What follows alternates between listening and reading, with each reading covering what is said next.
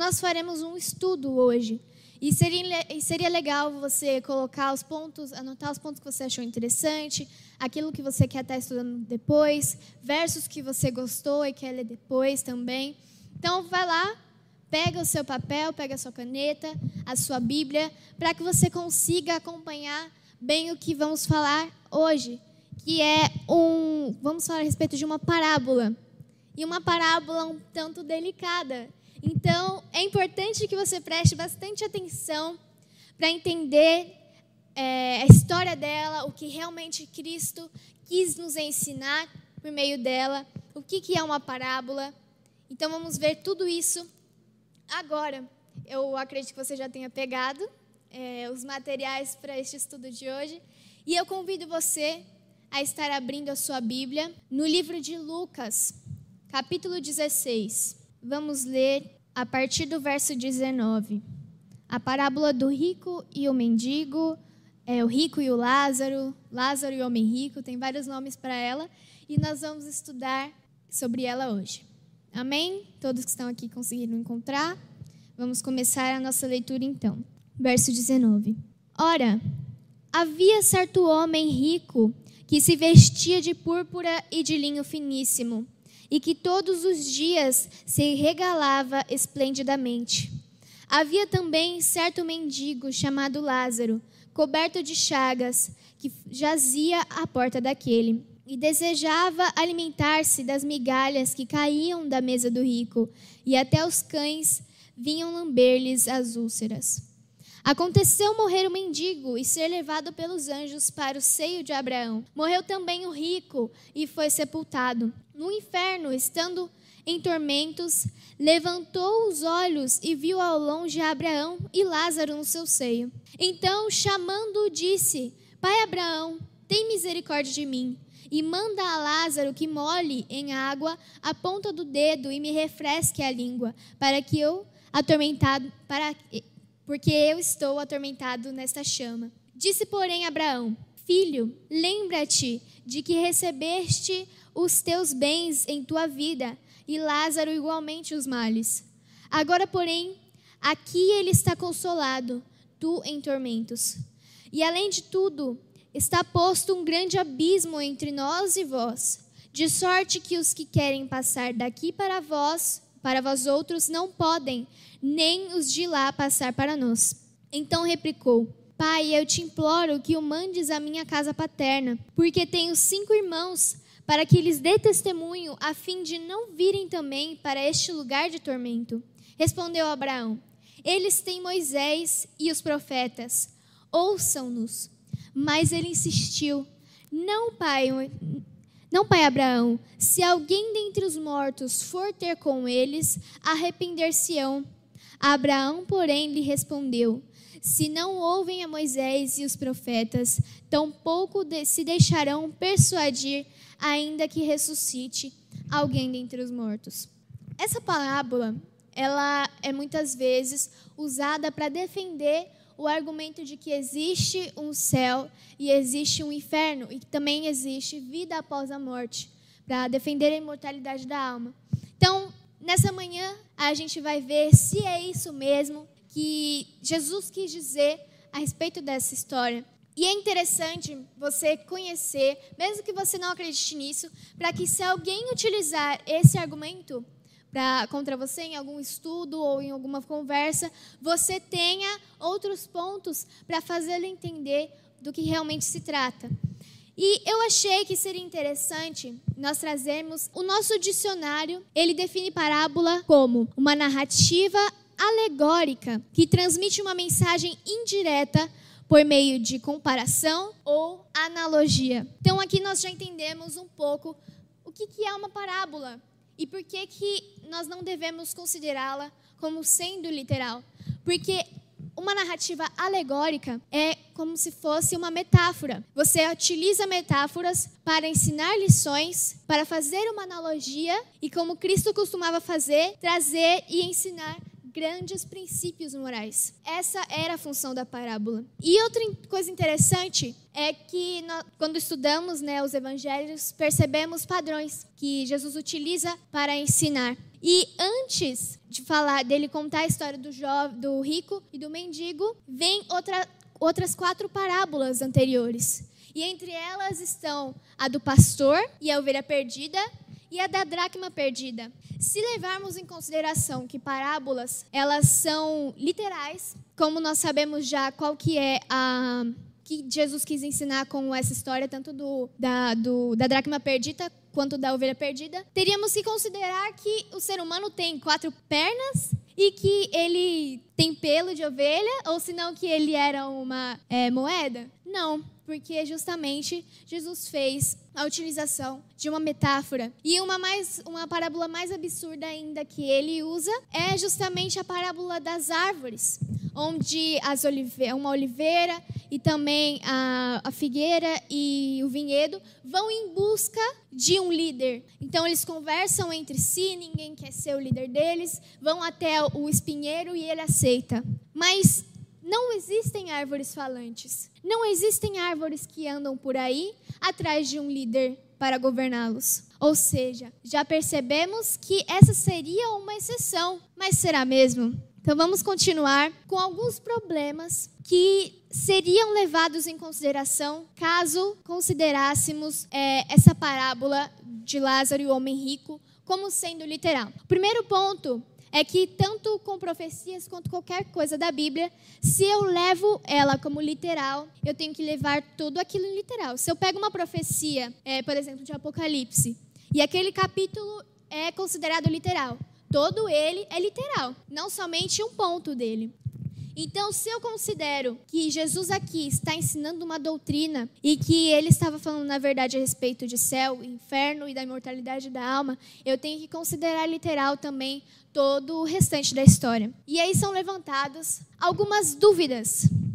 Entre elas estão: já lemos a parábola e vamos pegar os pontos que podem trazer controvérsias. Será que é possível ter uma conversa entre o céu e o inferno? já que entre eles Jesus diz que há um grande abismo que os separa um do outro? Será que do céu é possível ouvir o sofrimento que há no inferno, todos os gemidos e também ver quem sofre lá? Se eu digo que sim, eu já tenho um problema, porque considerando que do céu as pessoas que vão para lá conseguem ver todo o sofrimento que há no inferno, você já vai contra o caráter de Deus. Porque quando estudamos, percebemos que Deus, ele é eternamente e infinitamente amoroso. Ele é perfeitamente amoroso. Então, se considerar que aqueles que estão no céu vejam os seus entes queridos, os seus amigos, aqueles que eles amam e que não foram para lá sofrendo, Deus não, já não é tão bom assim, já não é tão amável assim. Seria como se estivéssemos colocando um defeito de caráter ali. E as pessoas que estariam no céu não seriam felizes, pois veriam todos os dias aqueles que eles amam sofrendo. Então temos um, uma coisa muito interessante a se considerar. Outro ponto é que, assim, na narrativa, aqueles que morrem vão para o seio de Abraão. Mas e aqueles que morreram antes de Abraão? Aqueles que antes de Abraão nasceram, antes de Abraão morrer, como é que eles vão? Como é que eles ficam? Para onde é que eles vão? Sendo que eu tenho a narrativa de que quando morrem, vão até o céu onde está Abraão e ficam em seu seio. Então, são, muita são muitas dúvidas que, se eu considerar isso, eu tenho mais perguntas do que respostas e controvérsias. Então, você percebe que não é bem assim. E agora vamos entender vamos pegar mais um ponto e ver um exemplo. Porque Jesus, ele tinha o costume de se, de se abster de usar, utilizar é, crenças populares e culturas da época. Isso aconteceu muito quando ele fazia parábolas em relação aos semeadores, quando ele falava a respeito de colheitas, para que as pessoas pudessem entender melhor o que ele queria passar aquilo que ele queria ensinar. E um exemplo que nós vamos ler agora, Mark Lucas 16. Vamos lá para Mateus capítulo 5. Vê como é que Jesus ensinava, tinha o costume de ensinar. Mateus, capítulo 5, verso 29. Vamos ler o 29 e e o verso 30. Amém? Diz assim: Se o teu olho direito te faz tropeçar, arranca-o e lança-o de ti. Pois te convém que se perca um dos teus membros e não seja todo o teu corpo lançado no inferno. E se a tua mão direita te faz tropeçar, corta-a e lança-a de ti, pois te convém que se perca um dos teus membros e não vá todo o teu corpo para o inferno. O que Cristo quis dizer nesse momento? Existia pessoas que acreditavam que se elas perdessem um dos seus membros, perdessem uma perna, um braço ou qualquer parte do corpo que fosse, elas iriam para o céu sem ele. Então, se, se aproveitando desse, dessa crença popular, Cristo então ensina uma lição ao povo. E é exatamente isso que ele faz quando conta a parábola de Lázaro e o homem rico. O que que qual que era a crença popular então que eles tinham nessa época? Os judeus acreditavam que quando a pessoa morria, ela passava por entre um vale escuro e ao chegar nesse vale, ao passar por ele, elas chegavam até Abraão e até o seu seio, chegavam até o céu. E aqueles que morriam perdidos, eles iam para a sua condenação. E outra coisa que Cristo quebrou ali esse esse preconceito foi justamente que aqueles, as pessoas ricas que existiam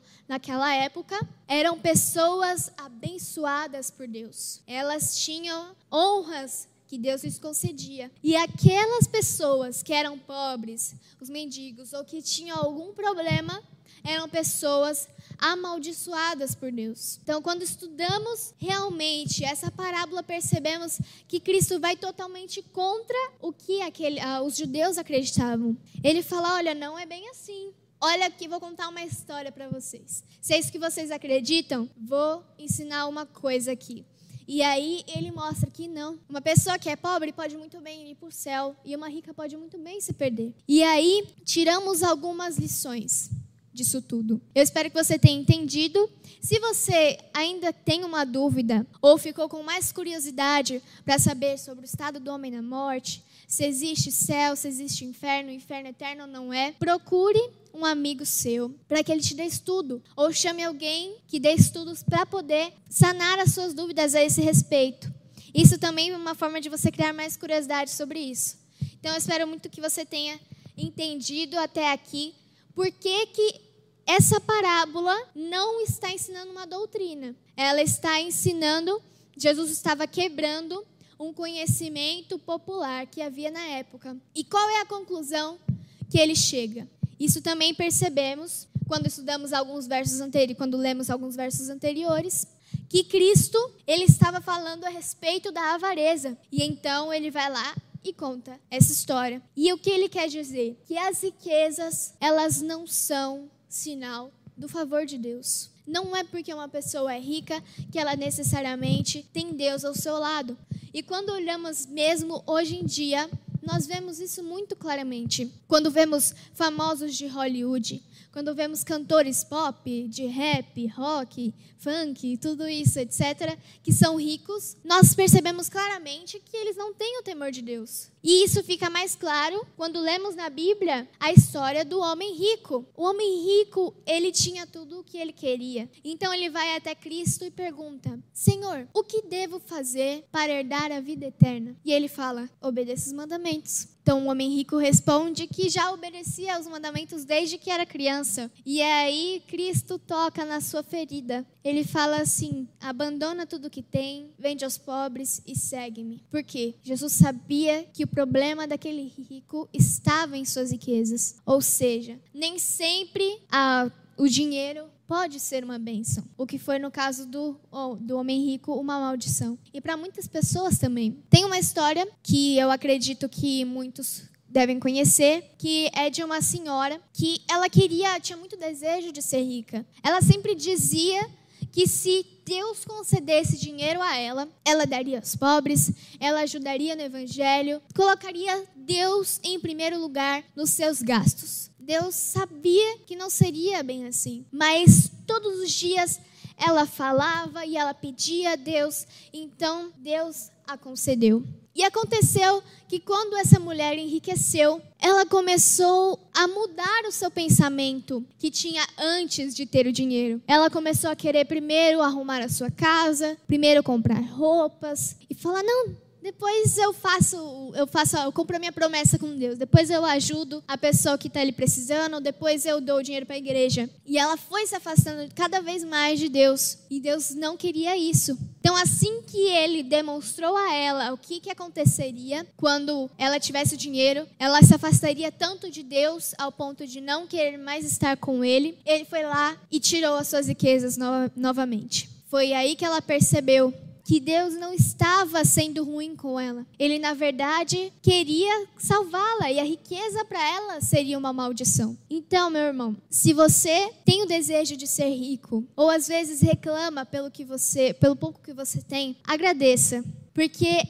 apesar disso, você tem uma comunhão com Deus. Talvez o dinheiro não seria uma bênção para você, mas não quer dizer que pessoas ricas não possam ser salvas. Porque temos muitos exemplos de ricos que são tementes a Deus e ajudam como podem o ministério que nós temos na nossa igreja.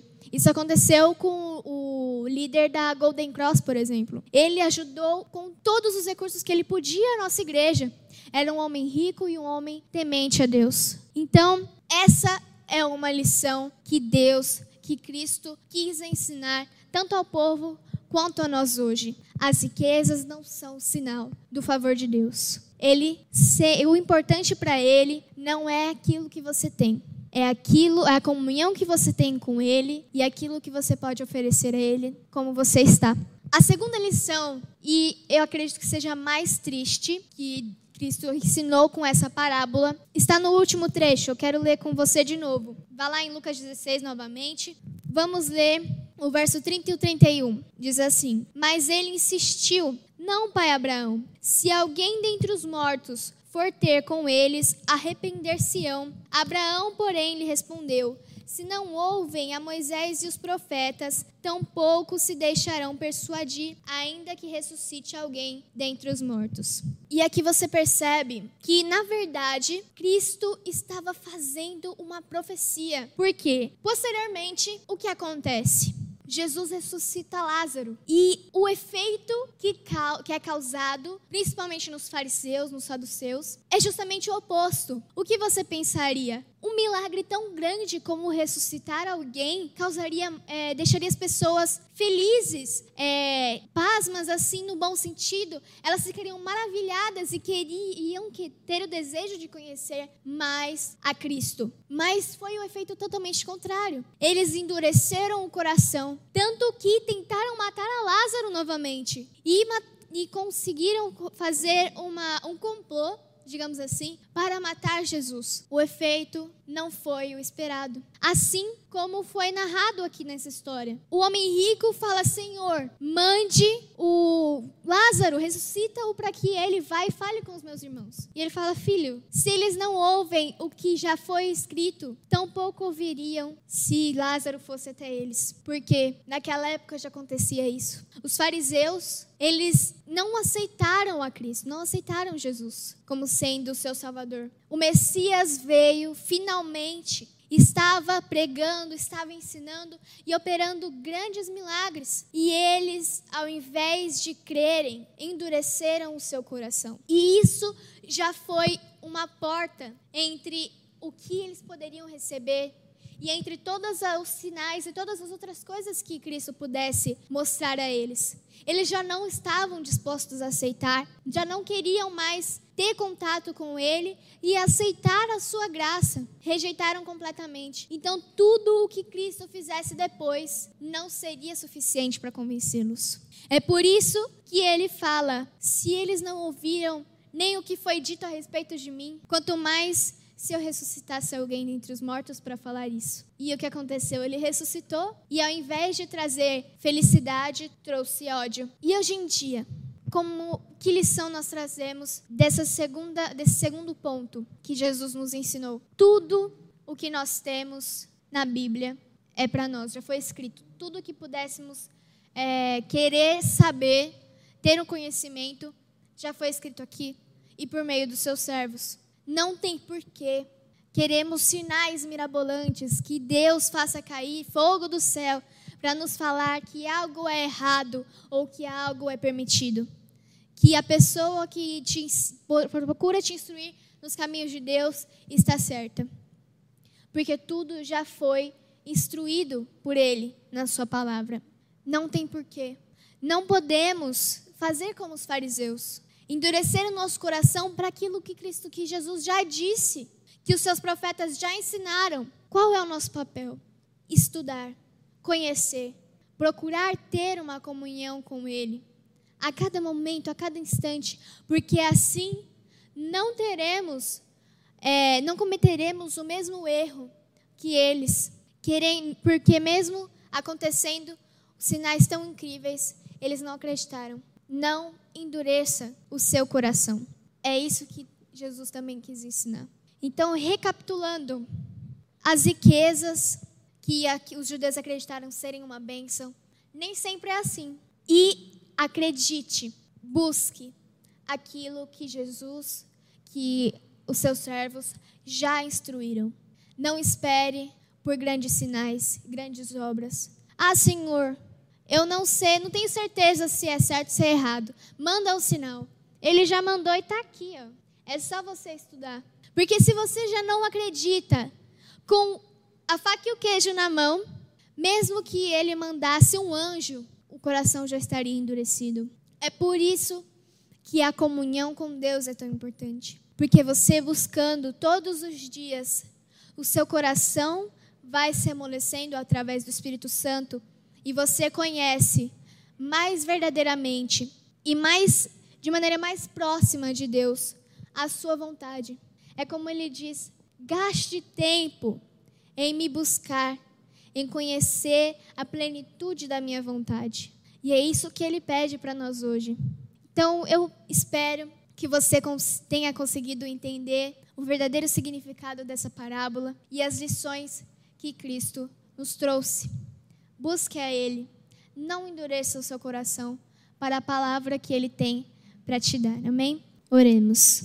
Querido Pai, Senhor Deus, Pai de amor e de misericórdia, que o Senhor possa cada dia, Pai, transformar o nosso caráter, transformar a nossa vida, que acima dos nossos desejos, das nossas vontades, daquilo que achamos ou que acreditamos, seja a tua vontade, ó Pai. Que possamos buscar acima de tudo o Senhor e que possamos buscá-lo, buscar ter uma comunhão contigo todos os dias de nossas vidas, sempre estudando a tua palavra e procurando ter um conhecimento daquilo que realmente o Senhor quer ensinar para nós. Nos prepare a cada dia para a tua breve volta, Senhor. Nos dê um bom restante de sábado, também na tua santa companhia. Em nome de Jesus. Amém.